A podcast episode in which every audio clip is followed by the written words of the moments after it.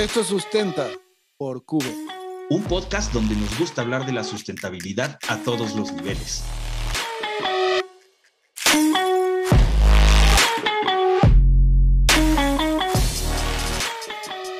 Bienvenidos a este primer episodio de Sustenta. Bienvenido. ¿Cómo estamos, Pedro Garza?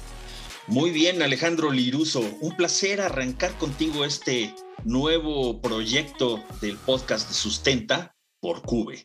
Y hoy vamos a hablar en nuestro primer este, episodio sobre la sequía que está azotando nuestro México. Pero primero quiero explicarles qué es Cube. Es una asociación ciudadana que se formó hace más de 10 años con la finalidad de promover las comunidades sustentables. Cube se define por sus letras, comunidad, urbanismo, biológica y esencia, con la intención de hacer en conjunto un cambio en la manera de pensar más sostenible dentro de nuestro planeta.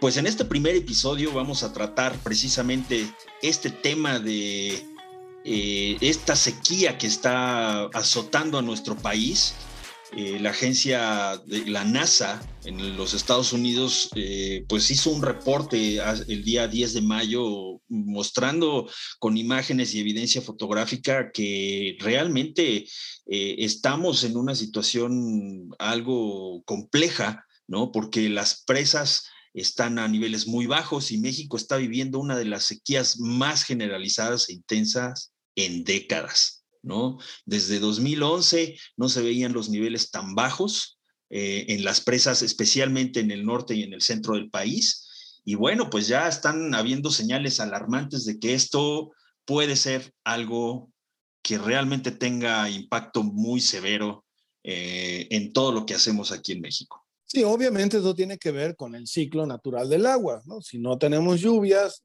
obviamente tenemos más sequías, pero esto también este, hace de que exista un estrés hídrico, como se le llama, eh, al momento en el que estamos succionando más agua del subsuelo del que podemos utilizar y el que se puede llegar a recargar por estas lluvias. Mucho de esto es porque la agricultura estamos utilizando más agua potable para riego en lugar de estar tratando aguas este, eh, negras, como por, ese, por ejemplo la cuenca de, del Lerma, que se podría estar eh, tratando y reutilizando esa agua para los mismos, este, los mismos sembradíos. Y por otro lado, también este, el abuso que está habiendo por algunos este, usuarios como eh, embotelladoras, como este, mineras, y no se diga del manejo de pozos ilegales, porque si bien la Conagua ha puesto restricciones en cuanto a, a vedas en cuencas para no succionar más agua del subsuelo, este, también hay un manejo y un mercado negro de derechos de pozo, lo cual esto hace de que el estrés hídrico sea cada vez mayor. Y por ende, pues al haber menos lluvia, al haber más evaporación y al haber más este, succión del subsuelo, estamos teniendo todos estos problemas. Y no se diga de la deforestación. Sabemos que justamente esta, esta cama verde evita que haya esta evaporación y evita que, que tengamos problemas de sequía cada vez más, ¿no?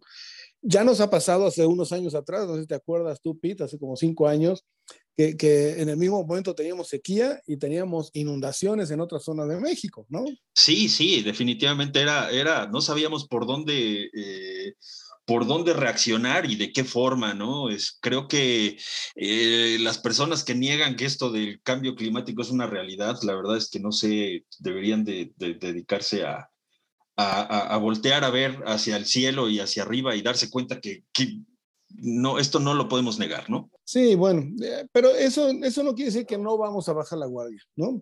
Este, yo creo que más bien lo que vamos a hacer es cada quien aportar lo suyo en su medio, en su quehacer diario. Este, recordemos que el consumo responsable, estamos nosotros votando por esos productos que, que ayudan a que, a que haya menos contaminación o que menos o un uso de agua más responsable y por otro lado empujar a que haya más tratamientos de agua, más reuso, captación pluvial y demás y obviamente pues empujar a que las autoridades hagan su función reguladora como tal, ¿no?